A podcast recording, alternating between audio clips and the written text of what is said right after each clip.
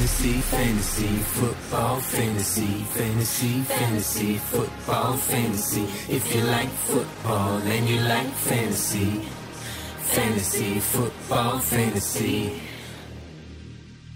Здравствуйте, друзья! Команда Fantasy Football Fantasy не собирается сбавлять темп, ведь сезон в самом разгаре, 6 из 13 недель регулярного. Сезона уже позади, мы практически на экваторе, и уже есть команды, которым для попадания в плей-офф необходимы какие-то героические поступки вроде 7 побед подряд, а есть и обратная ситуация с теми командами, которые до сих пор не знают горечи поражения. Но мы-то работаем для всех категорий, э, менеджеров и любителей фэнтези, поэтому, несмотря ни на что, с вами сегодня Виталий Ротас, Алексей Грифиц и Николай Дель Гонсалес. Парни, привет. Привет. Нихао. Нихао. Давай что-нибудь новенькое изучи. Ну, новенькое. Первый раз китайский язык в подкасте звучит. Что еще нужно? Ну, это банально. Это очень банально. В отличие от э, легального букмекера Теннесси, работающего на российском рынке с 1999 года, у которого более 70 точек по приему ставок по всей России, собственная линия и все значимые матчи в лайве. Специально для слушателей нашего подкаста букмекерская компания Теннесси предлагает бесплатный фрибет в 500 рублей после регистрации. Это уникальное предложение, ведь фрибет можно обналичить и вывести сразу после первой выигрышной ставки. Чтобы получить фрибет, необходимо перейти по ссылке tennessee.bet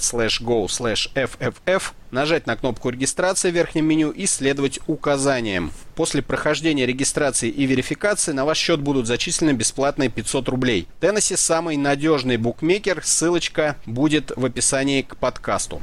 Да, регистрируйтесь, помогайте нашему подкасту выжить в этих тяжелых условиях капитализма, процветающего в мире русскоязычного американского футбола. Ну и, конечно, если вы хотите нам помочь, то становитесь нашими патронами на сайте patreon slash FFF я думаю, что от одного доллара никто не обеднеет, а нам будет приятно, полезно. Любому вкладу будем абсолютно рады, то есть 1-2 доллара не сделают вам погоды, а нам, если 100 человек по 2 доллара перечислят, то мы-то ух-ух-ух, заживем. На лыжи не на что ехать, если честно, нужны деньги. Да, тяжелая жизнь. У меня, кстати, у меня, кстати, реально тяжелый был вторник. Да, давайте, кстати, поделитесь своими переживаниями после этой недельки. Смотри, у всех есть вот самая главная лига, лига какая-то. Вот у меня в этом году 8 лиг, но при том, что в некоторых я, в некоторые там какие-то лиги я вообще не захожу практически. Например, там есть одна лига, которую э, лет, летом я вошел просто чтобы движок пощупать, посмотреть, слипербот. Там ни разу даже на вейвере никого не подписывал. Так вот, я выиграл на этой неделе абсолютно во всех лигах, даже в которые я не заходил, но в своей самой главной лиге, в своей самой главной династии я проиграл и проиграл просто мега эпично. Точно так же, как э, Мэтью Берри, это там ведущий эксперт ESPN, нас обоих подвел Альфред Моррис. Я проигрывал перед игрой понедельника два с половиной очка. Это тоже мне нужно было 25 ярдов от Морриса. Я зачем-то завел будильник на два ночи. Проснулся, посмотрел, что он актив. Увидел, что и Брида актив. У меня, кстати, были и Моррис, и Брида. Но я думаю, ну 25 ярдов надежнее от Морриса, потому что Брида все-таки травмирован. Думаю, оставит его на бровке стоять. Там, или на первый снэп выйдет, а, еще раз там травмируется Морриса. Думаю, Моррис надежный. Ну, что там, 25 ярдов, ну, 100% наберет. Просыпаюсь утром. Ноль очков. Ноль.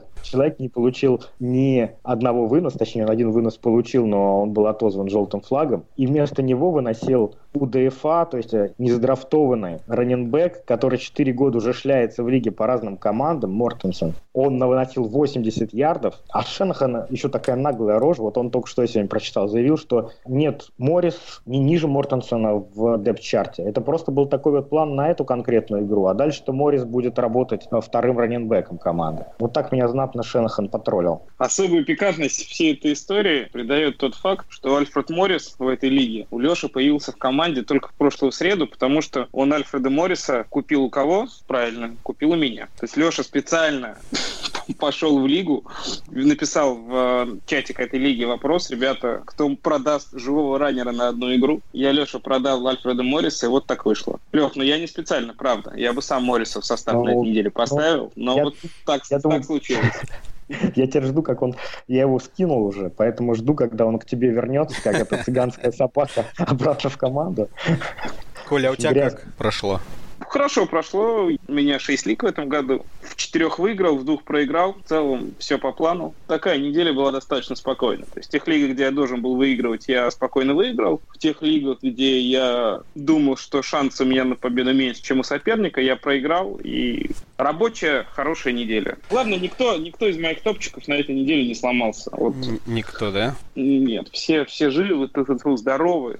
Но ты готовишься попрощаться со своим топчиком Конором из Питтсбурга, да? Не сыпь мне соль на раны. А почему он готовится с ним попрощаться? Ну, потому что Белл собирается в понедельник приехать в Питтсбург. Это... Вот объясните мне, я не понимаю всей да? этой истории. Да, ну. Вроде как какие-то инсайды есть, да, что он где-то в Инстаграме написал, что собирается вернуться в понедельник. Я не понимаю, почему он не сделает на этой неделе. Ну, то есть он бы все равно команда не тренируется, вернулся он бы сейчас, получил бы лишние 850 штук долларов, которые ему причитаются за каждую неделю. Зачем возвращаться именно в понедельник? Вот я правда совсем-совсем не понимаю логики. Я вообще не понимаю, зачем он возвращается раньше десятой недели. То есть ему достаточно после девятой прийти. Там, там, дед, там нет, э, там еще там... история, да, с 30 октября же. Но это после девятой недели. Это после девятой недели. То есть там девятая заканчивается неделя, и, по-моему, два или три дня, и наступает э, дедлайн по обменам. То есть он может спокойно, чтобы лишний матч, да, не травмироваться, на всякий случай прийти после девятой недели и получить свои, там, сколько, 6,5 миллионов за оставшиеся игры. Да, э, просто если резюмировать ответ по Конору, у меня действительно Конор есть в нескольких лигах в этом году, и я понял, что я просто эту ситуацию для себя отпустил, потому что она настолько уникальна, никаких инсайдов ни у кого нет, никто не понимает, что будет делать Белл, поэтому как будет, так и будет. Вернется он, не вернется, будет он играть, не будет он играть хрен его знает. Поэтому посмотрим, увидим. Мне кажется, инсайдов нет даже у Белла. Да, да. А у да. тебя есть кем его подменить-то? Конора, я имею в виду. Я вот в нескольких лигах, ну, на самом деле, в одной лиге я подобрал его на этой неделе, в двух лигах он, я его взял еще раньше. Раннинбэк Атланта Ита Смит. Ну, мы о нем сегодня поподробнее поговорим. Да, попозже. очень мне этот парень, парень нравится. Мне кажется, что может выстрелить. Конечно, не как Конор, но человек, который готов попадать в старт, по крайней мере, на флекс, уже даже на этой неделе. Виталик, у тебя как дела? Расскажи. Меня-то? Ну, слушайте, я в этом году только в двух лигах. Я решил себя ограничить в этом плане.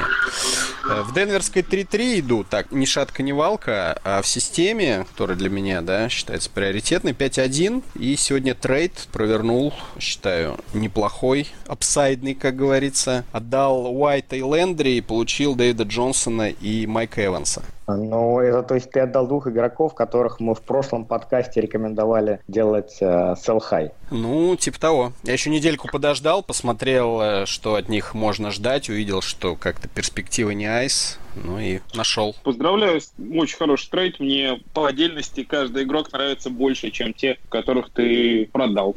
Порадовавшись э, шестой неделе, переходим к седьмой. Традиционный наш э, раздел номер один – это новости, которые, опять же, традиционно завязаны на травмах. Давайте тогда, чтобы далеко от Ита Смита не уходить, сразу к нему и Девонте Фримани, который страдал-страдал последние несколько матчей и в итоге лег под нож хирурга на операцию. Он попал в список травмированных, но вроде бы как Дэн Квин заявил, что что не до конца сезона с возможностью возвращения, но это в любом случае не раньше 15 недели, поэтому, думаю, всерьез мы его рассматривать не будем. Давайте про Ита Смита все-таки поговорим, насколько этот парень конкурентно способен по сравнению с Тевином Колманом. Понятно, что там будет комитет, но вот не изменится ли соотношение снэпов? Вот было, да, примерно ведь равно у Колмана и Фримана. Вот как вы думаете, Смит и Колман получат поровну снэпов? Одна ремарка по поводу использования Ито Смита и Колмана в этом сезоне. За весь сезон э, Колман получил 3 выноса в Red Zone, Ито Смит получил 14 выносов в Red Zone. Поэтому с точки зрения количества snap ов нападений, наверное, Колман будет получать их чуть больше, но вот upside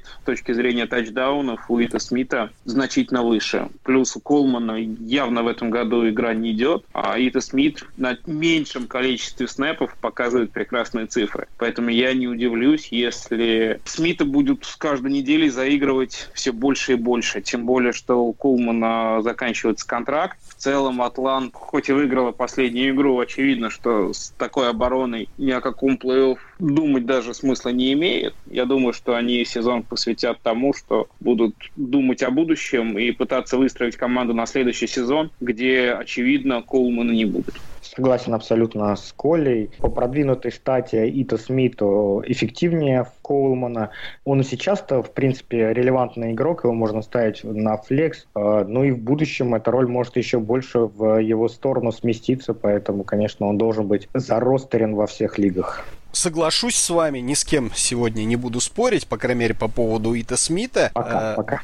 По Смиту, да, пока. Не буду по другим, может быть, поспорим. Э, у него три тачдауна, три игры подряд. Это первый, кстати, новичок э, франшизы, у которого три тачдауна подряд, ну, среди раненбеков. И у него 10 из 11 таргетов принято на 66 ярдов. То есть он ловит нормально, стабильно. Я посмотрел его статистику в колледже. Он, напомню, был выбран на драфте в этом году в четвертом раунде. Он играл за Southern Miss. И у него соотношение 1 к 3 по выносным и пассовым ярдам, вернее, по приемам, да. То есть он на выносе 4500 за карьеру в студентах заработал, а на приеме 1500. У него в среднем за прием 10 ярдов. Поэтому парень вполне себе адекватный. Да, сейчас многие ссылаются на то, что у него всего 3,2 ярда за попытку на выносе, но, как мы понимаем, он, видимо, будет именно пассовым раненбеком, который будет ловить больше, чем выносить. Он вообще девятый раненбек, о, десятый раненбек в лиге. Только 9 раненбеков, кроме него, получают больше шансов в Red Zone. Хотя он практически, да, на поле в этом сезоне, ну, не провел так много времени. Но он уже в топ-10 по шансам в Red Zone. Это очень круто. Кстати, я смотрел статистику по системе. Это самая популярная опция на этом вейвере.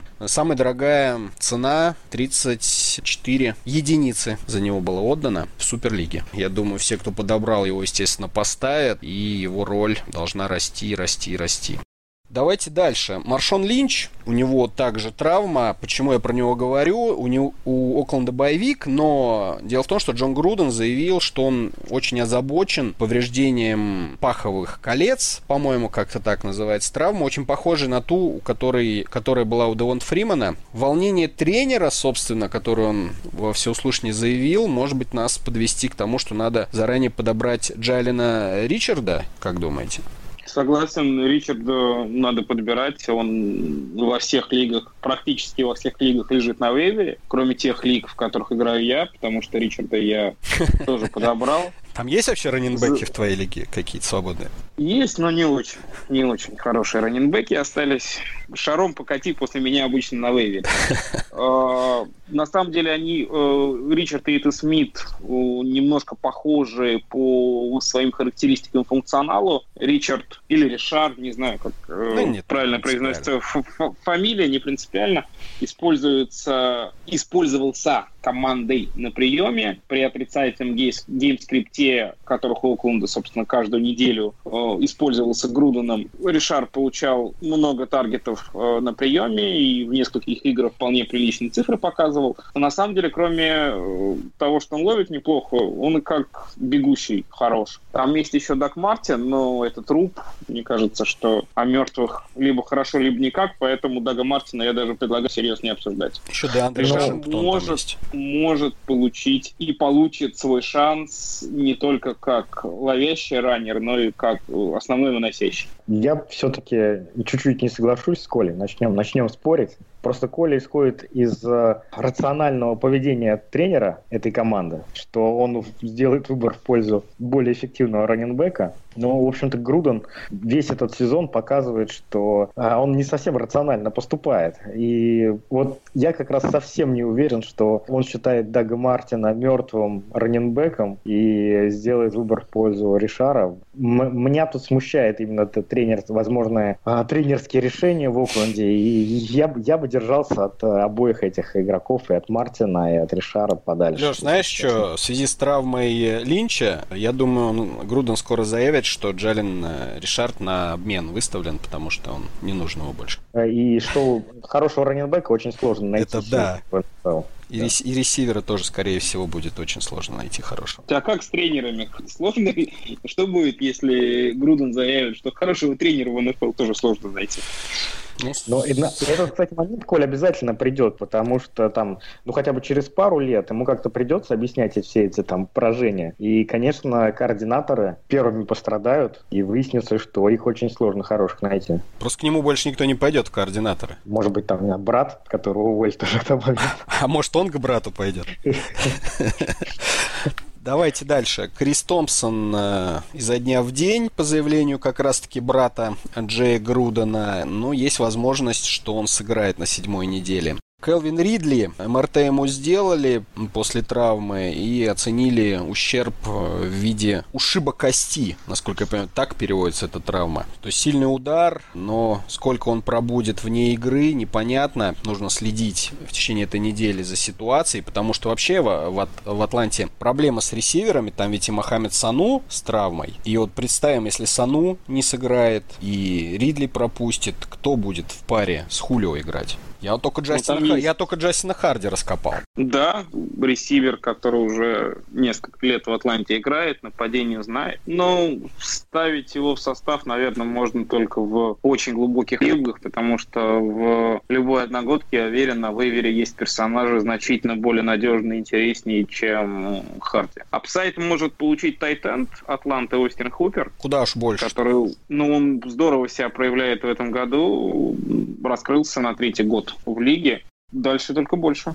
Ну, в любом случае, нужно присмотреться, потому что мы видели на прошлой неделе ситуацию с Гринбеем, когда у них из трех стартовых ресиверов остался один Адамс, тоже полутравмированный, правда, в итоге он вышел и набрал много очков, но по факту, кроме него, вышло еще два новичка, и у кого были проблемы, те вполне себе смогли с помощью этих ребят набрать очки. Также и здесь представим, что в пятницу в списке травм будет висеть, что аут Сану, аут Ридли, и Харди, мне кажется, становится не такой уж плохой опцией.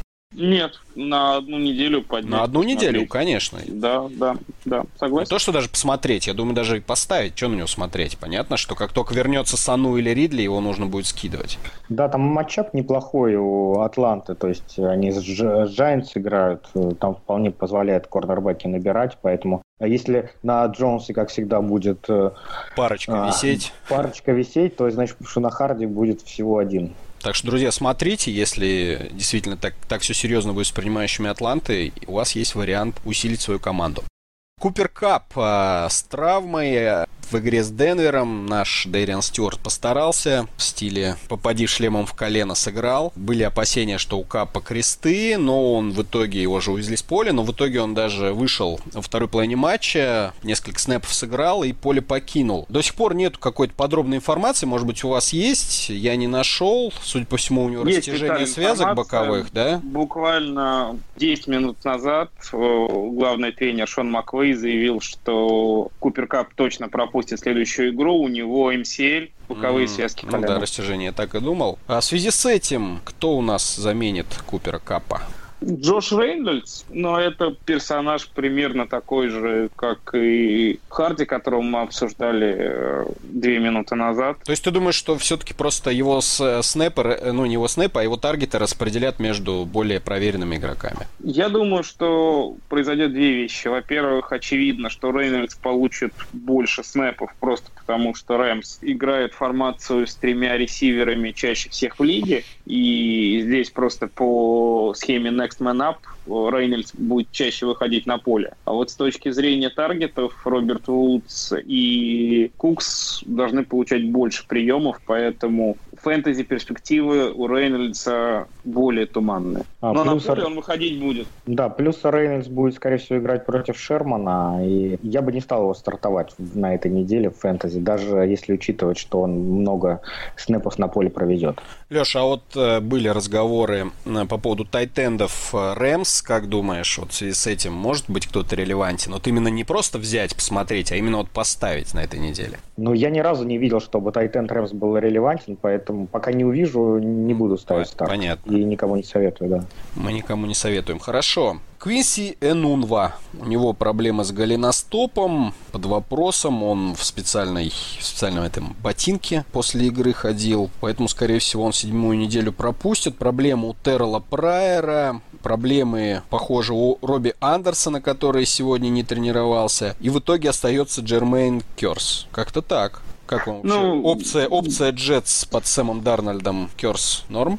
Ну, честно говоря, всерьез обсуждать ресиверов Джетс э, сложно. Андерсон возвращается к жизни. Наверное, он получит чуть больше таргетов. С другой стороны, Нунва работал в слоте и брал объемом, а Андерсон скорее ресивер для дальних передач. И просто Дарнольд последних двух играх перестал, стал меньше бояться, больше доверять Андерсону, поэтому Андерсон стал набирать очки. Кто заменит конкретно Нунву, не знаю, но кандидатура Керса мне не нравится, я бы этого человека в состав все равно бы не поставил. Даже если Андерсон не, не будет играть? Да, с Андерсоном то что? Ну, тоже травма? Последние новости, да, что сегодня он не тренируется, у него тоже И Андерсон. проблемы. Да, у них остался один ресивер, Керс. Вот на сегодняшний день, на момент записи, на среду, такая у них ситуация. Друзья, если вы, у вас единственный ресивер, которого вы можете поставить, это Джермейн Керс, у вас большие проблемы. Не думаю, что наши советы вам помогут. Видимо, вы идете 0-6. Примерно так. Найлс Пол также в списке травмированных до конца сезона там же, где и Остин Сферин Дженкинс. В итоге речь идет про Джеймса О'Шонаси, который сыграл 75% снэпов в последней игре. Но, правда, вот поймал три паса на 29 ярдов. И, наверное, тоже нет особого смысла его рассматривать. Нету. Ну, в лигах, где два тайтенда, обязательно старт, возможно, это человек, которого можно заиграть, но сто процентов на вейвере есть значительно более интересная кандидатура. Я сегодня видел, как в одну из лик его добавили, и прямо у меня была мысль, что вот, наверное, так выглядит отчаяние. Надеюсь, он против тебя играет, и как раз эти три очка, которые он наберет, хватит, чтобы тебя сделать опять. Нет, ну это ужасно. Это просто вот грустно, когда ты видишь, что кто-то поднимает Ашонаси. Ну... По Тюайл Хилтону были новости, что он будет тестировать в течение этой недели свою заднюю поверхность бедра, но вот перед самой записью эфира прошла информация, что он полноценно тренируется. Поэтому, я так понимаю, мы можем пока вычеркивать Хилтона из списка травмированных. Да, и, и вычеркивать потихоньку начинать Гранта, Паскаля, Донтрелла Инмана и других. И Честера Роджерса? Да, но ну, Честера Роджерса, наверное, еще нет. Ну, в общем, вот этих вот ребят, которых там пытались состилить э, четвертых э, ресиверов Индианаполиса, э, на которых была надежда, не оправдали они ее. И, ну, Ти Уай Хилтон, мне кажется, очень аппетитным игроком. А, это receiver 2 как минимум, и у него очень хороший upside. И если, если кому-то можно вас, попытаться воспользоваться этой ситуацией, кому-то надоело, что он на лавке сейчас сидит, и попытаться его купить. Но еще повезло тем, у кого есть Эрик Эброн. Возможно, но все-таки вернется, я думаю, Дойл и будет основным тайтендом.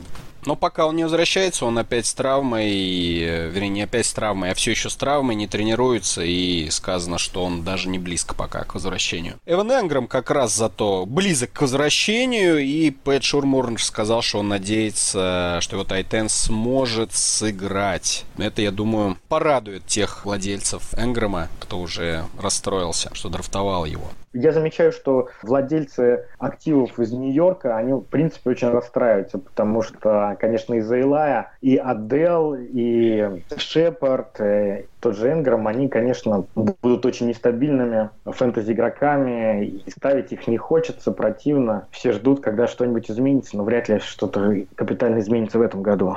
Давайте про двух мегабастов сезона Делвина Кука и Леонардо Фурнета. Непонятно, смогут ли сыграть эти ребята на седьмой неделе. Пока никакой конкретики нет. Заикнулся Дак Марон, что он надеется, что Фурнет имеет шанс на седьмую неделю. Но когда вот так вот витиевато подводят к этой теме, скорее всего, шансов нет никаких. По Делвину Куку просто молчание. Было известно, что он пробовался на разогреве перед шестой неделей, но сказал, что он не сможет играть. Поэтому вполне себе вероятно, что мы вновь вновь увидим Латависа Мюррея в Миннесоте и Ти Джей Елдена, хотя и, по-моему, Елден тоже с травмой. Да, Елден получил травму лодыжки, не тренируется, и Джамал Чарльз Шоу нас ожидает.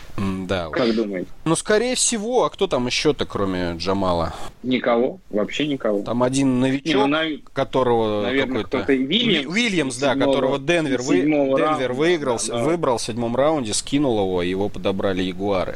Ну, понятно, что в любой команде на игру будет заявлен не один раненбэк. Ребят, хочу вам вопрос задать, если мы сейчас как раз будем плавно переходить к нашей следующей рубрике про sell high buy low. Интересно ваше мнение. Я вот сегодня в двух лигах купил себе Леонардо Фурнета. В одной лиге я отдал за него Джона Брауна, в другой лиге ресивера Балтимора. В другой лиге отдал за Фурнета Криса Годвина, ресивера Тампа Бэй. Что думаете? Ну, конечно, ты его купил очень дешево, с одной стороны. С другой стороны, мне, в принципе, идея покупки Фурнета, она не очень близка. Потому что что с ним делать непонятно, сколько он пропустит непонятно. Когда он выйдет, ставить его тоже стрёмно, потому что он опять может, э, у него, у него случится рецидив его травмы. Плюс э, все-таки, я думаю, будут задействовать Елдона на пасе дальше. У него будет там первый-второй даун. Ну, активчик так себе.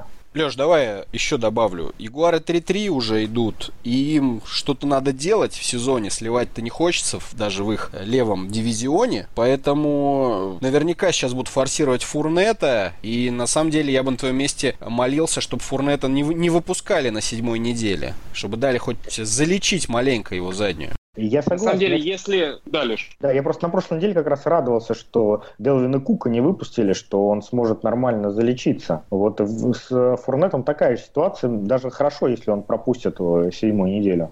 Я полностью согласен. Мои мысли по поводу этого трейда следующие. Тех лигах, где я его купил, я иду более-менее неплохо, серьезно претендую на плей-офф, и мне кажется, что на 12 неделе, 13 то есть когда будет решаться, попаду я в плей-офф или нет, собственно, на сам плей-офф этот человек э, потенциальный ликвинер, с одной стороны. С другой стороны, 100% Джексонвилл, у них нет никаких мыслей о сливе сезона. Во-первых, Виталик абсолютно правильно сказал, у них очень слабый дивизион, и они даже с рекордом 3-3 сейчас на втором месте, по-моему, идут, если не на первом, ну, на память. И с учетом того, как выстроен их ростер, сколько денег они вбухали в защиту, они, очевидно, считают себя претендентами не просто на плей плей-офф, а на Супербол. И если до начала сезона у нас были какие-то, ну, в, при обсуждении фэнтези много говорили, что Фурнет не так важен для команды, что на самом деле, когда Бортлс много пасует, команда играет даже лучше,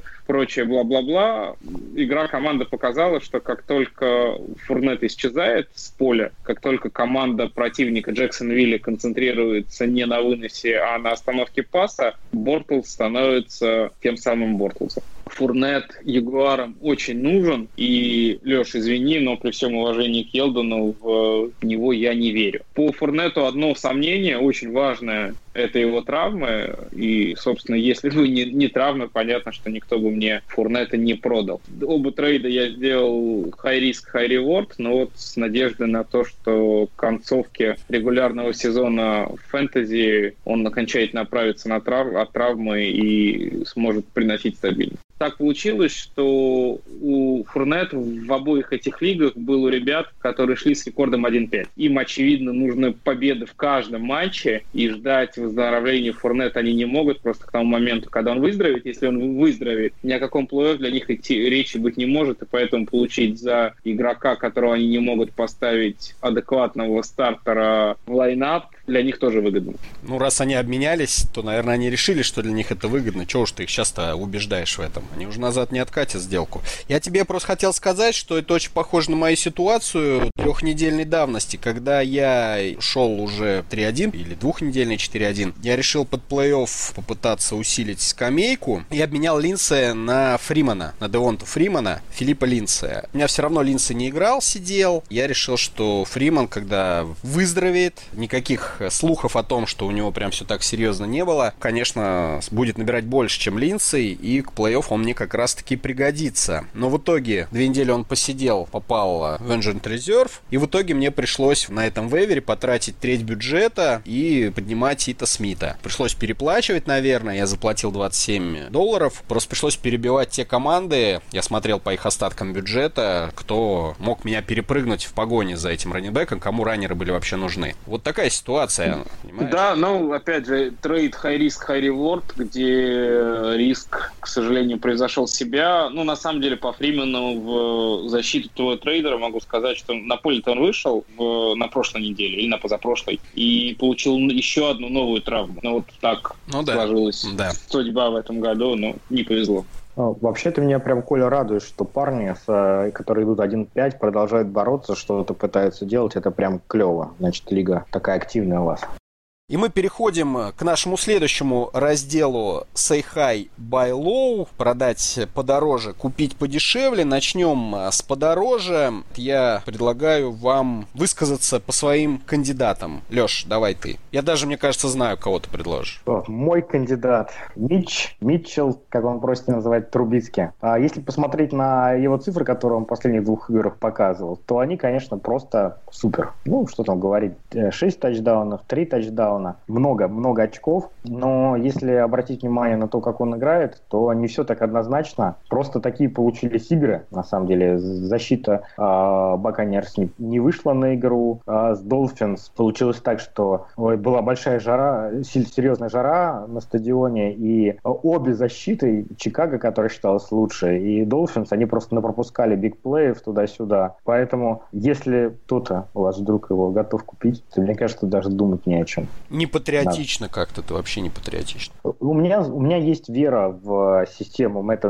Вот если расставлять поклонников Трубицки на два лагеря, те, которые верят в Мича Трубицки и верят в Мэтта то я вот отношусь к тем, кто а, верит в Мэтта и э, меньше верит, не верит э, в Мича Трубицки. Конечно, какие-то есть шансы, что он спрогрессирует, но как-то мой опыт смотрения из НФЛ показывает, что это все обычно происходит э, быстрее прогресс игры игроков, чем происходит у него. Есть добавить? Кто я такой, чтобы спорить я понял. с болельщиком Медведя относительно Трубицки? Ну тогда твоя кандидатура.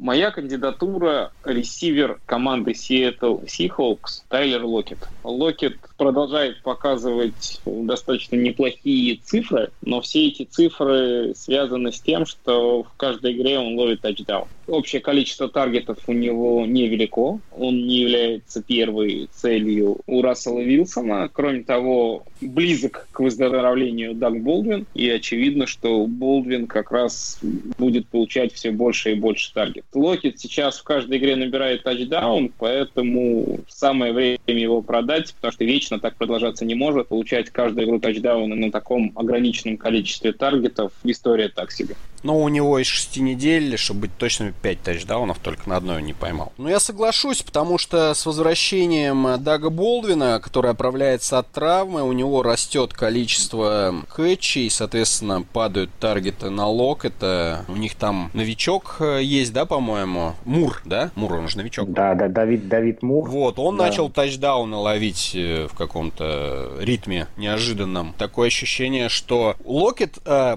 как бы, я не хочу сказать, что он плохой ресивер. У него есть просто какой-то потолок, который ему не перешагнуть. 10-12 очков. Вот все, что вам может заработать Локет за игру, но при этом он вам может заработать и 6 очков. Апсайда нет. Я вот так бы сказал. Я вот выберу, вы тут квотербека сказали, ресивера. Так уж вышло, не сговариваясь. Э, у меня кандидатура бегущий. И это Алекс Коллинс, раненбэк из Балтимор Рейвенс. Он вроде бы зарабатывает тачдауны. Вот в игре с Теннесси у него два тачдауна на выносе. Но проблема в том, что если мы говорим сейчас больше про PPR-лиги, да, то у него нету перспектив на приеме. То есть он вообще не тот человек, которому бросает бросает э, передачи. Для этого есть такой парень, как э, Джавориус Аллен или Бак Аллен. Я уж, честно говоря, не знаю, почему он Бак Аллен. Я знаю, потому что олень. Олень он, да? Конечно. Ну, вот видите, как все хитро. Я вот даже не, не мог даже подумать. Я думал, какая-нибудь кличка с детства идет.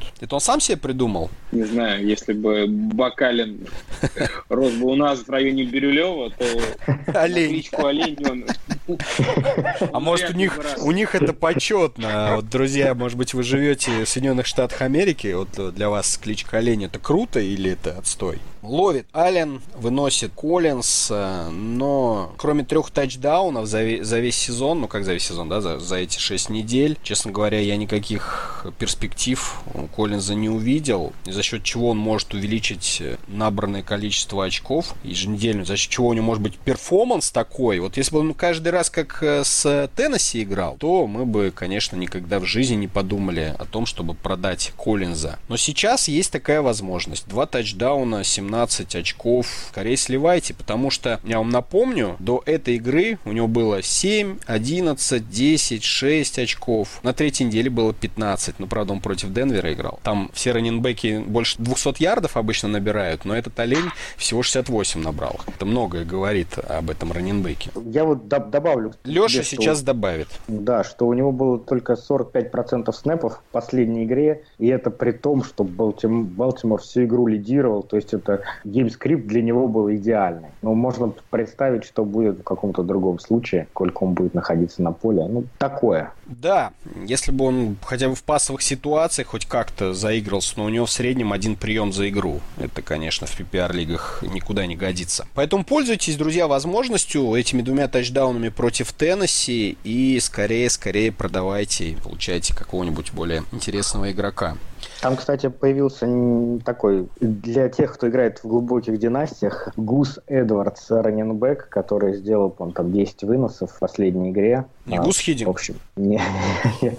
В общем, нужно взять его на заметку. Может быть, его вот Гус назвали в честь Гуса Хидинга, он же тогда, когда на Евро нашу сборную выводил, там же многих детей назвали Гусами. Вот, возможно, это один из. То есть за Балтимор играет десятилетний ребенок? Да, да, да. Ну, 10 выносов, логично, на каждый год по выносу. Ну, кстати, я еще добавлю, забыл сказать по статистике, что Коллинз и Аллен у обоих э, по 10 попыток в Red Zone. То есть, э, грубо говоря, Коллинз, который считается стартовым раненбеком, да, и которого вы там как РБ-2 используете, и при этом у вас на лавке сидит Бакалин, ребята получают ровно столько же попыток занести тачдаун из Red Zone, как будто бы они равны, да, вот как будто бы два раненбека Атланты, условно говоря. А, давайте к э, второй части. Купить дешево. И, Коль, наверное, давай с тебя тогда начнем начнем? Давайте начнем с меня. Начинаем с тебя. Так, давайте подумаем над тем, не купить ли нам дешево еще одного ресивера Сиэтла, Дага Болдвина. Собственно, в блоке про Локета мы уже эту кандидатуру упоминали, поэтому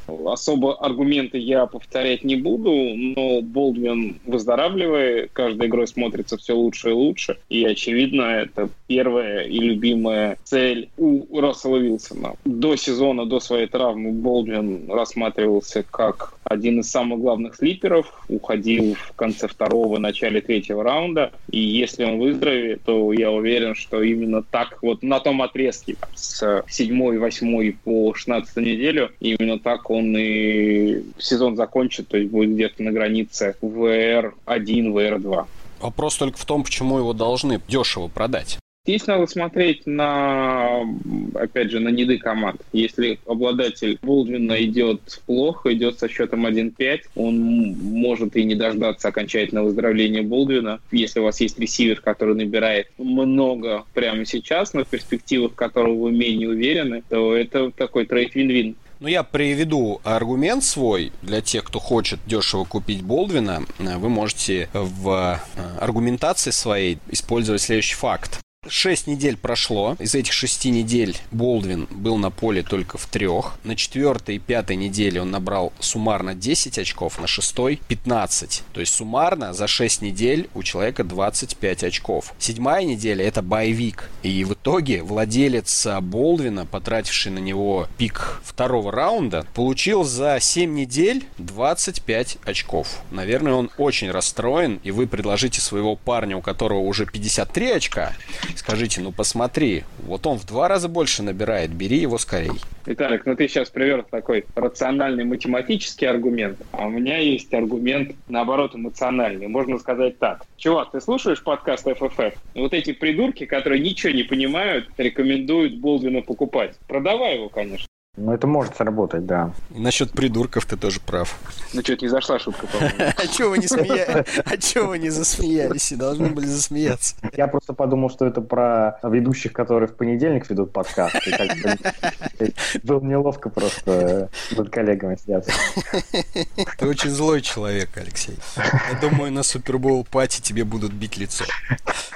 Но ты туда не придешь, да, опять? Приду, приду. Я в отпуске был в прошлый раз, в этот раз обязательно. Так что, друзья, тренируйтесь готовьтесь, он придет.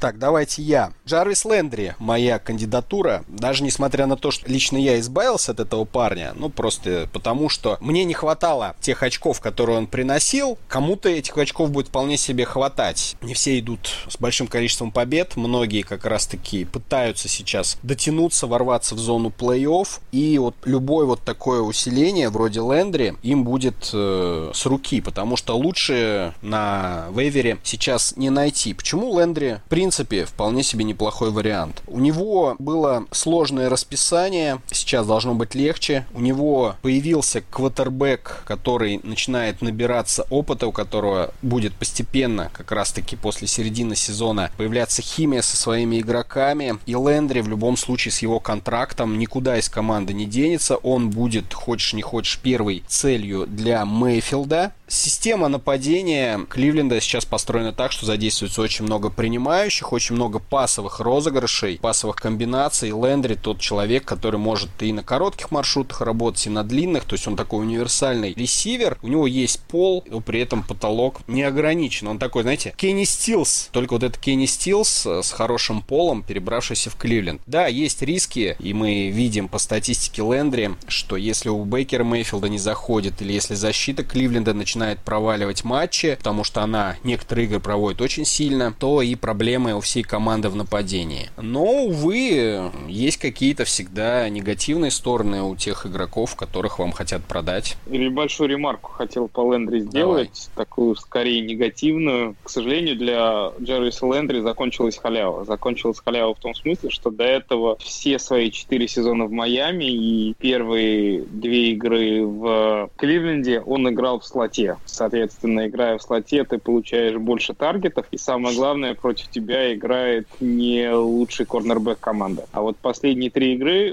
после ухода Гордона Лендри перевели на бровку, там вот он как раз вкусил тот тяжелый хлеб, который зарабатывает настоящие первые ресиверы, играя против лучших корнербеков. Пока вот Лендери статистику достойную основного ресивера, X-ресивера не показывает. Поэтому здесь у меня есть определенные сомнения.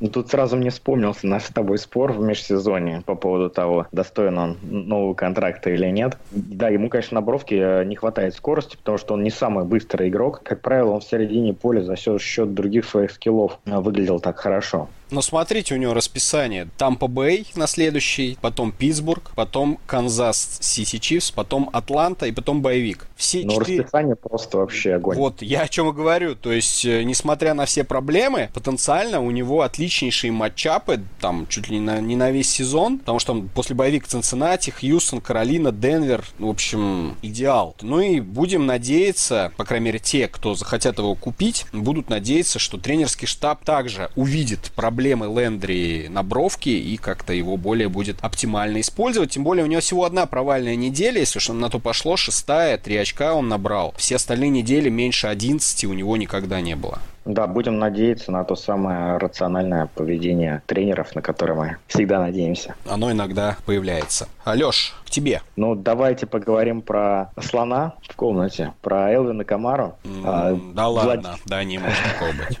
Владельцы Элвина Камара, они сильно напуганы сейчас. Они сейчас просто забились. Это вот когда услышали то, что ты сказал? Или они раньше уже были Нет, они, они, они когда увидели, как используют Инграма, тренерский штаб Нового Орлеана, они, конечно, и немножко подиспугались, потому что Инграм получил больше снэпов в прошлой игре, больше тачей, и, конечно, такой сразу возникает вопрос, э, что дальше будет с Камарой, сколько он будет очков приносить, потому что в прошлом-то году он даже на небольшом количестве тачей был очень эффективен, но все понимают, что есть этот самый регресс к среднему, который ни к чему хорошему не приводит. Поэтому владельцы напуганы, надо этим пользоваться, а надо этим пользоваться по следующим причинам. Во-первых, у Элвина Камара 20% 20%, э, он имеет 20% от таргетов Дрю Бриза. А Дрю Бриз в этом году пасует больше, чем в прошлом году, так что это для Элвина Камара очень хорошо. Во-вторых, даже в прошлом году, когда Инграм играл, Камара ни разу, ой, точнее только один раз был вне топ-15 раненбеков на неделе. Ну, это говорит само за себя, то есть даже на небольшом объеме за счет того, что он очень хорошо играет на пасе, он будет получать тачи и очки в PPR, поэтому в PPR это можно особо даже не задумываться, и предложить какой-нибудь выгодный вариантик, бросить владельца Камара, посмотреть, не, не подвергнется ли он панике и не нажмет ли он в ней на акцепт, увидев ваш трейд. Но если там будет неадекватный ГМ, он все равно вето наложит на эту сделку. Комиссионер? Ну да, да. Ты знаешь, мы, такие, ты кого... мы таких не любим. Вообще ни на кого не намекаю, просто говорю, что такие э, есть э, в каждом сезоне, и такими бредовыми вещами обосновывают, почему эта сделка неравная, просто уши вянут. Особенно мне нравятся рассказы о том, что «Ой, ну ты понимаешь, э, ты посмотри, какое у него расписание. Да, он сейчас мало набирает, но ведь через три недели он будет, знаешь, сколько набирать, поэтому нет». То есть оценивают игроков не потому, как они играют сейчас, а потому, как они, по их мнению, будут играть в будущем. Что это за метод оценки такой? Виталь, ну, это... скажи честно, у тебя наболело?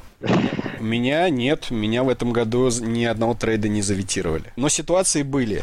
Но мне кажется, слава богу, это становится меньше. Или, может быть, я это меньше встречаю, но мне кажется, что это поменьше становится. То есть люди начинают понимать, что фэнтези это фан, и трейды часть этого фана, и поэтому это запрещать это просто глупо. Я в своей лиге уже три трейда сделал. Единственный ну. человек вообще, кто трейдится, это я. Ну, красавчик вообще. Вообще красавелла. Четко в натуре.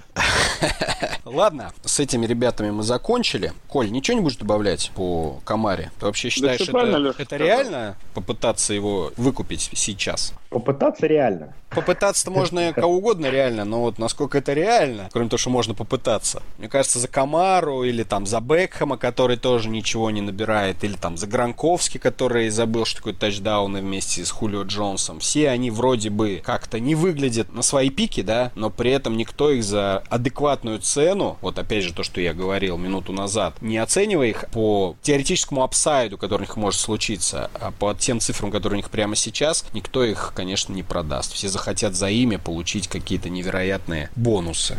Я, знаешь, когда только начинал в фэнтези играть в 2013 году, смотрел по NFL Network передачу Fantasy Life. Такая она очень простенькая передача, там никакой, такая аналитика очень простая, то есть я из нее там ничего не вынес. Но как у, как у нас, да, такая же?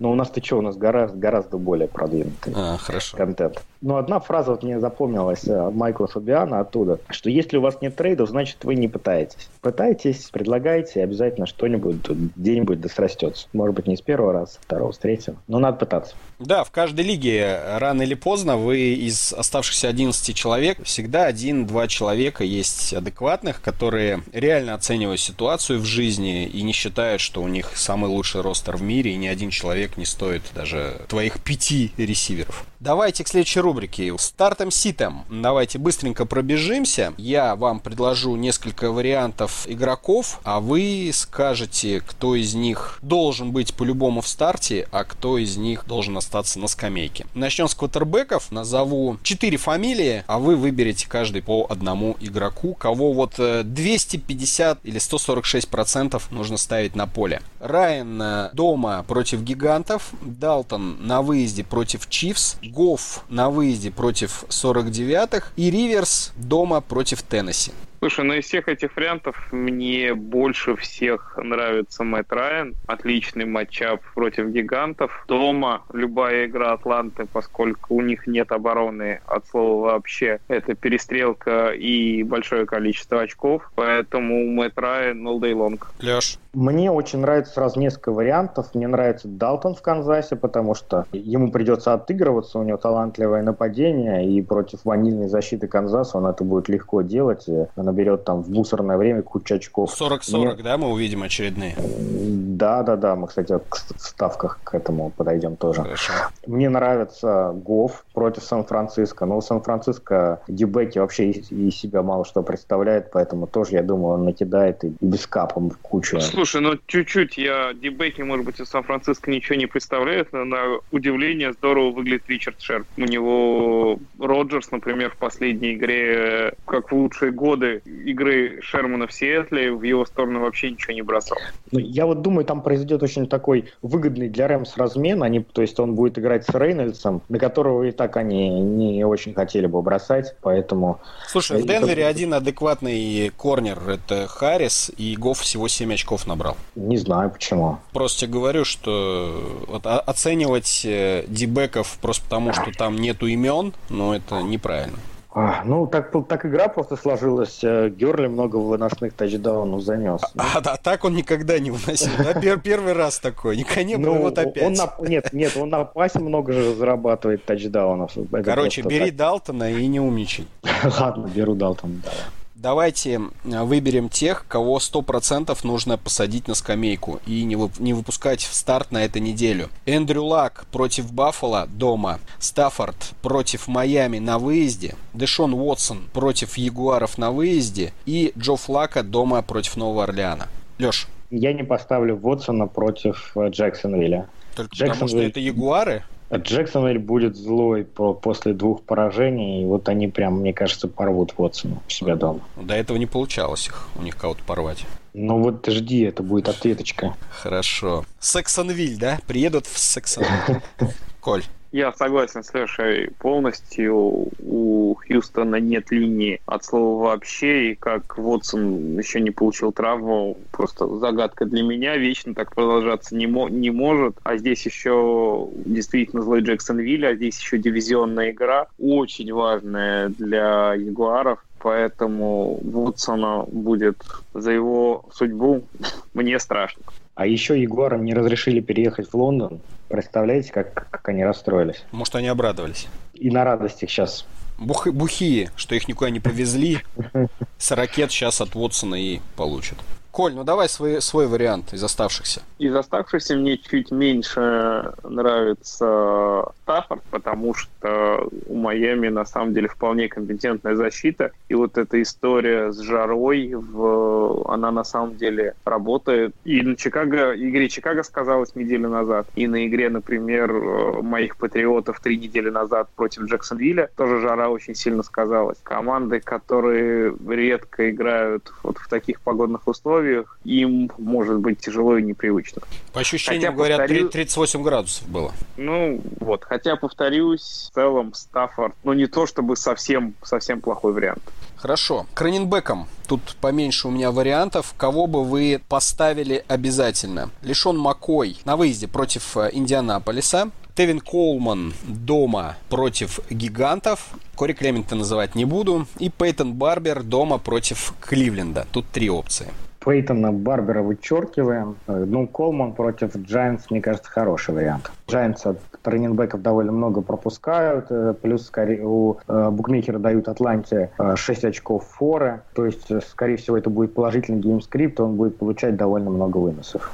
Коль, ты тоже Барбера вот так вот вычеркиваешь? Барбера вычеркиваю сто процентов. Во-первых, Барбер дно, во-вторых, у Кливленда прекрасная защита. Из этих двух вариантов по Коулману у меня все-таки есть определенные сомнения, и связаны они как раз с Ита Смитом, которого мы много обсуждали. В целом, на этой неделе вариант с лишенным Макоем неплох, потому что, во-первых, Баффало будет стартовать э, новый квотер, уважаемый Дерек Андерсон, которому 48 лет, который неожиданно после трехлетнего простоя вернулся в лигу. И э, каким каким бы хорошим квотербеком не был Дерек Андерсон, подсказка, Дерек Андерсон на самом деле не является хорошим квотербеком, но в, в любом случае будет много выноса. Макой ожил, отошел от травмы, выглядит достаточно неплохо.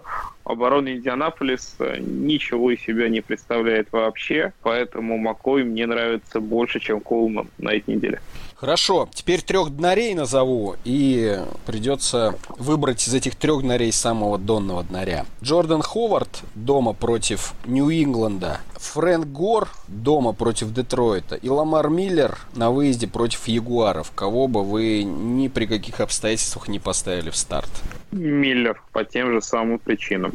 Абсолютно согласен. Даже Ховарда поставили бы? Ну, Ховард э, тоже не супер вариант, но лучше, чем Миллер.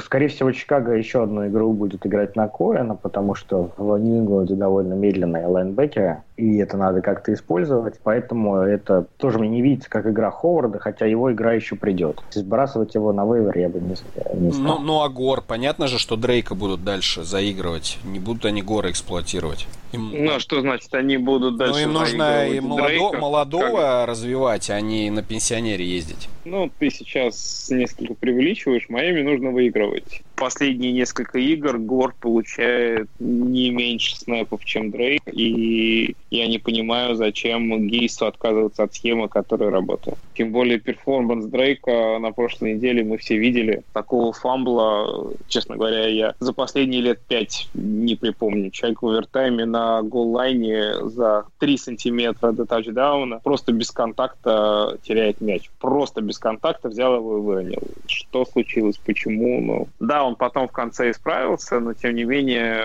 тренерский штаб такие вещи без внимания не оставит. А Гор вполне эффективен. Ошибся один человек э, один раз в жизни, сел в тюрьму, и потом всю жизнь его этим тыкают в нос. И так же здесь, да, а с, не, с фамблом. Потому что не, не надо людей стулом по голове в кафе бить. Ты видел, да, это видео, как я бил стулом по голове?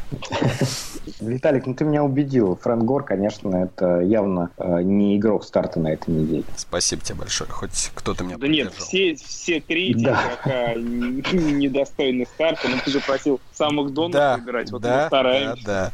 Хорошо, давайте еще к ресиверам и на этом закончим. Кого бы вы обязательно поставили? Дэвин Фанчес на выезде против Филадельфии. Любой из ресиверов э, Бирс, э, Бирс пива, от слова пива, Робинсон или Гэбриэл против Патриотов. Маркиз Гудвин дома против Рэмс.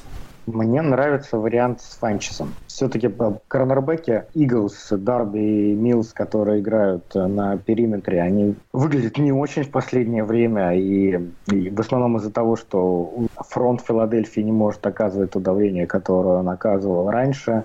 Все против них набирают очень неплохие очки. Не вижу причин, по которым Фанчеса не повторит. Не, ну Фанчеса тоже очень хороший пол, на самом деле он тоже регулярно ловит тачдауны, и даже возвращение Олсона никак не повлияло на его результативность, производительность, скорее это повлияло на МакЭфри, который просел, а вот Фанчес нет. Я, наверное, тут с тобой соглашусь. Коль, а ты что выберешь? Мне нравится кандидатура Тейлора Гэбриэла на этой неделе, потому что... Я удивлен, что это ты сказал. Потому что у обороны Патриотс не только медленные лайнбекеры, но и немножко неравноценные корнербеки. Наш второй корнербек Джейсон Маккорти выглядит не всегда хорошо в этом году, и Тайри Хилл, тачдауна, которые он занес на этой неделе, об этом свидетельствуют. Гэбриэл очень похож по скиллам на Тайрика Хилла, ну, такой Тайрик Хилл для бедных, с учетом роста количества таргетов на Габриэла, матчап для него неплохой. Вот Ален Робинсон будет, наоборот, значительно сложнее. Ну, мне Гэбр, Гэбриэл, наоборот, не очень нравится на этой неделе. Ну, во-первых, потому что у него статистика, ну, она во многом основана на паре длинных приемов, дальних, дальних передач, которые могли бы и не завершиться кетчами. Плюс, я наверное, не очень соглашусь по, по Маккорте, что он слабый корнер. Тут скорее, мне кажется, в лучшем положении находится наш слот-ресивер. Это Энтони Миллер, который будет играть против Джонатана Джонса. А вот там у него действительно хороший хороший матчап. Гэбриэл, я думаю, что все, все в него сейчас поверили, и он как раз всех подведет именно на этой неделе. Ну, я могу проанонсировать, что игру Чикаго с Нигун Патриотс мы с Алексеем и с еще одним ведущим нашего подкаста Антоном Ефремовым в прямом эфире в воскресенье в 8 вечера будем смотреть в московском баре Лига Паб. Всех слушателей туда приглашаем. Заодно вы убедитесь, кто из э, ведущих подкаста будет прав. Давай прямо сейчас на пиво замажемся. Кто больше ярдов наберет, Миллер или Гэбриэл? Да давай. Готово. Ну и последние трое ребят. Выберите одного из них, кого бы вы не поставили в старт ни при каких обстоятельствах на этой неделе. Это Майкл Крэптри против Нового Орлеана дома, Демариус Томас э, на выезде против Аризоны и Марвин Джонс на выезде против Майами. Коля. Ну, наверное, Демариус Томас мне нравится чуть меньше, потому что по нему будет играть Патрик Питерсон, а Патрик Питерсон, если играет против ресивера, тут не набирает ничего. Соглашусь, к сожалению. Зато Эммануэл Сандерс наберет, который у меня в старте. Леша. Я тоже согласен с Колей, что Томас, наверное, наименее вкусный игрок, но... Крэптри а, против ресивер... Латимора, например, вас не смущает? Ну, смущает, конечно. Э, я думаю, что это будет... Хотя нет, наверное, не низовая игра, нормальная будет игра. Э, ну, что-то он да наберет. Марвин Джонс мне нравится на этой неделе меньше. Будет он играть против Ховарда. Думаю, его закроют. Ну, тем более, там есть такие ребята, как Голодей Тейт. Джонс, мне кажется, вообще постепенно теряет роль. Да, да, он становится потихоньку третьим ресивером Детройта. Хорошо, мы закончили. Переходим к следующей рубрике. Наша любимая рубрика от нашего любимого спонсора легального букмекера Теннесси. Это рубрика «Ставки», которую у нас ведет Алексей Гриффитс. Да, давайте вкратце расскажем, чем закончились у нас ставки на предыдущей неделе. Мы 1-2 по результатам. Зашла у нас ставка на Питтсбург плюс 2,5. И не зашли Теннесси плюс 3, Кливленд плюс 1. Обе команды были разнесены своими соперниками. Поэтому по сезону мы сейчас идем со счетом 11-7. Все еще в плюсе.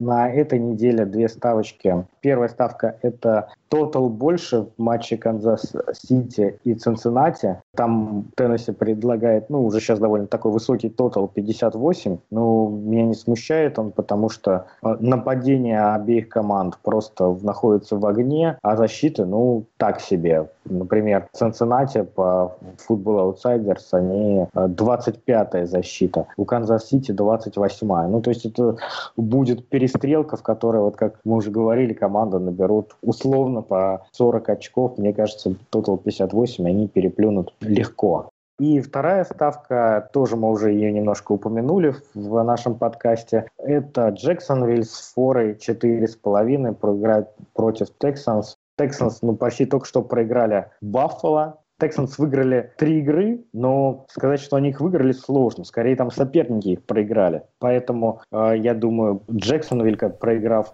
особенно так с разгромом Далласу, будет просто настроен, э, будет очень злая, злой командой, которая просто разнесет Texans в пух и прах. Отличная ставка на, на злую команду. Особенно если они в первой четверти сломают Дэшона Уотсона. Ну, шансы, что Дэшон сломается в этой игре, они не нулевые, так сказать. Потому что он уже с травмами сейчас тренируется. У него там травма груди, по-моему, грудных мышц. В общем, уже нахватал он ударов. Учитывая, да, Лайн его не защищает Да, вообще. учитывая, что он после крестов. Очень это опасная история. Я, слушай, я с тобой согласен и вообще даже не хочу спорить. Мне кажется, обе ставки в этот раз 100% у нас зайдут. Переходим к последней рубрике на сегодня. Вопросы. Их, э, к счастью, немного. Основная масса попала на ведущих понедельника. Первый, что делать с Ройсом Фриманом и Нахимом Хайнсом, сбрасывать или ждать? Давайте я по Ройсу Фриману отвечу, а вы по э, Хайнсу, если хотите. По Фриману я считаю, нужно его держать, потому что Денвер будет э, продолжать использовать комитет из Линца и Фримана. И сейчас примерно история такая, что у них все поровну, и если у кого-то получше пойдут дела в конкретном матче, то его будут побольше использовать. Э, нужно держать Фримана, он может вам вам заработать хорошие очки, потому что пол у него солидный вполне себе. А что скажете по Хайнсу?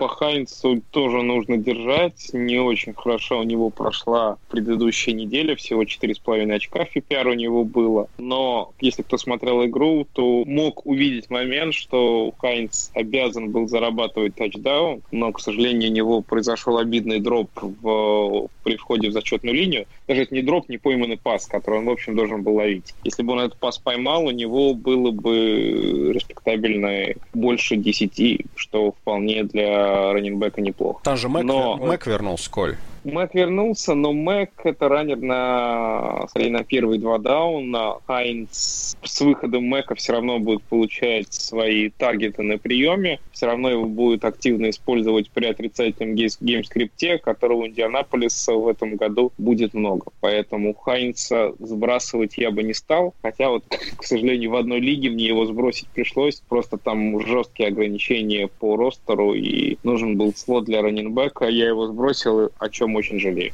Я замечу еще что по Маку, что он заменил Джордана Вилкинса. То есть получилось, что один просто заменил другого. Вилкинс получил в последней игре 0 снэпов, и Мак он повлиял именно на Вилкинса, а не на Хайнса в основном. Ну, мне кажется, Маку просто дает время набрать игровую форму, и постепенно он будет э, увеличивать объем получения. Я, я знаешь, я, я в этом не уверен, Нет? потому что э, как-то вот мы когда входили в сезон, считалось, что Мак это такой вот однозначный первый раненбэк Индианаполис, но он он своей игрой в предыдущий сезон ни разу не доказал, что он workhorse running back на все три дауна. Я в нем такого игрока не вижу, во всяком случае. Плюс все-таки их тренер Райх, он из Филадельфии, где использовался всегда жесткий комитет, поэтому я тоже не думаю, что они перейдут в какой-то момент ну, там, на одного раненбека. Ну, единственное, что я могу добавить, что много очков, мне кажется, не приходится сейчас ждать ни от Фримана, ни от Хайнса. То есть будет какой-то минимум условный, там 10 очков. Там, из штанов ни один из раннеров не выпрыгнет.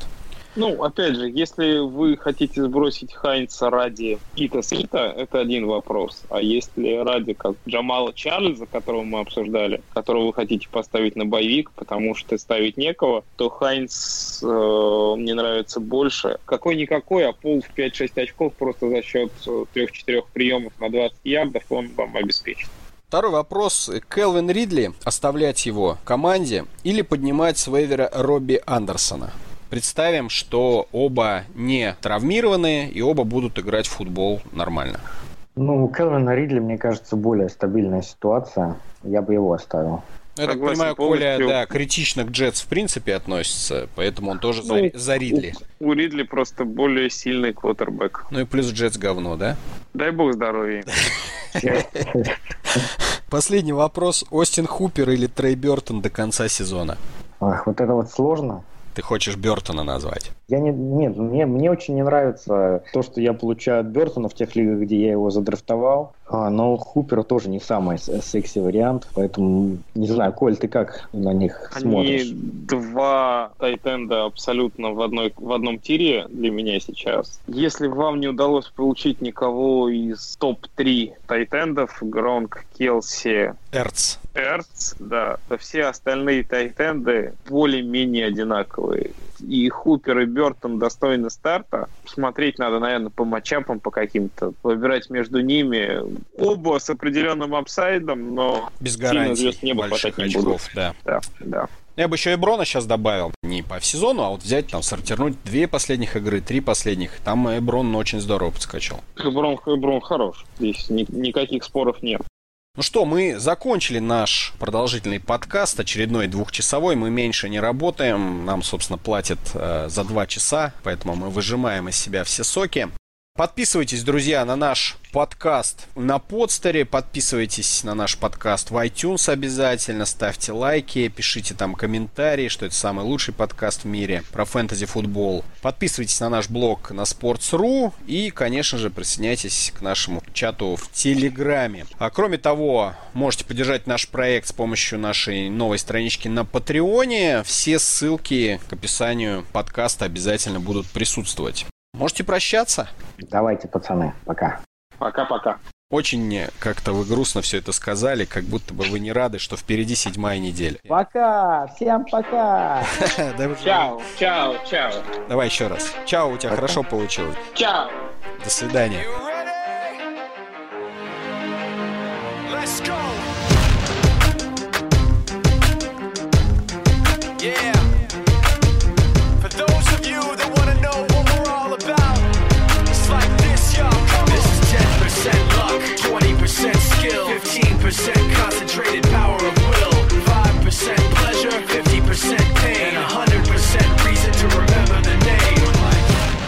Doesn't need his name up in lights, he just wants to be heard. Whether it's the beat of the mic, he feels so unlike everybody else alone. In spite of the fact that some people still think that they know him, but fuck him, he knows the code. It's not about the salary, it's all about reality and making some noise, making a story, making sure his click stays up. That means when he puts it down, Tox picking it up. Let's go. Who the hell is he anyway? He never really talks much, never concerned with status, but still leaving him starstruck. Humble through opportunities given despite the fact that many misjudge him cause he makes a living from writing raps. Put it together himself, got a picture connects. Never asking for someone's help or to get some respect. He's only focused on what he wrote. His will is beyond reach. And now it all unfolds the skill of an artist. This is 20% skill, 80 20% beer, be 100% clear, cause Ryu was ill. Who would've thought he'd be the one that set the West in flames? And I heard him wreck it with the crystal method, name of the game. Came back, dropped Megadeth, took him to church. I like Bleach, man. Ryu had the stupidest verse, dude is the truth. Now everybody giving them guest spots and stocks through the roof. I heard he fucking with that stock. This is 10% luck, 20% skill, 15% concentrated power of will, 5% pleasure, 50% pain, and 100%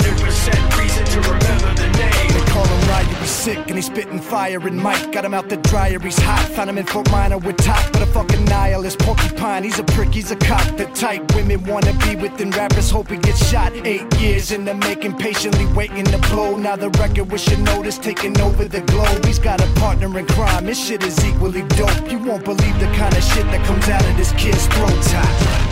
He's not your everyday on the block. He knows how to work with what he's got, making his way to the top. He often gets a comment on his name. People keep asking him, was it given that birth or does it stand for an acronym? No, he's living proof. Let him rock in the booth. He'll get you buzzing quicker than a shot of vodka with juice. Juice. Him and his crew are known around as one of the best. Dedicated to what they do and give 100%. Forget Mike, nobody really knows how or why he works so hard. It seems like he's never got time because he writes every note and he writes every line. And I've seen him at work when that light goes on in his mind. It's like a design is written in his head every time before he even touches a key or speaks in a rhyme. And those motherfuckers he runs with the kids that he signed, ridiculous without even trying. How do they do it? This is 10% luck, 20% skill, 15% concentrated power of will, 5% pleasure, 50% pain, and 100% reason to remember the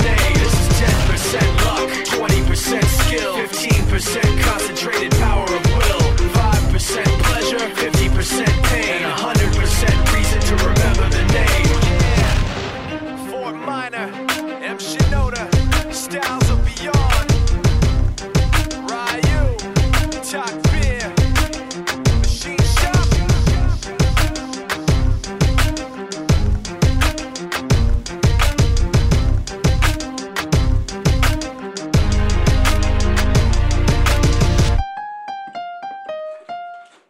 меня просто сейчас стиральная машинка отжимает. А, Блин, сейчас, подождите, парни. у тебя что там, дверь не закрывается или ты в туалете сидишь?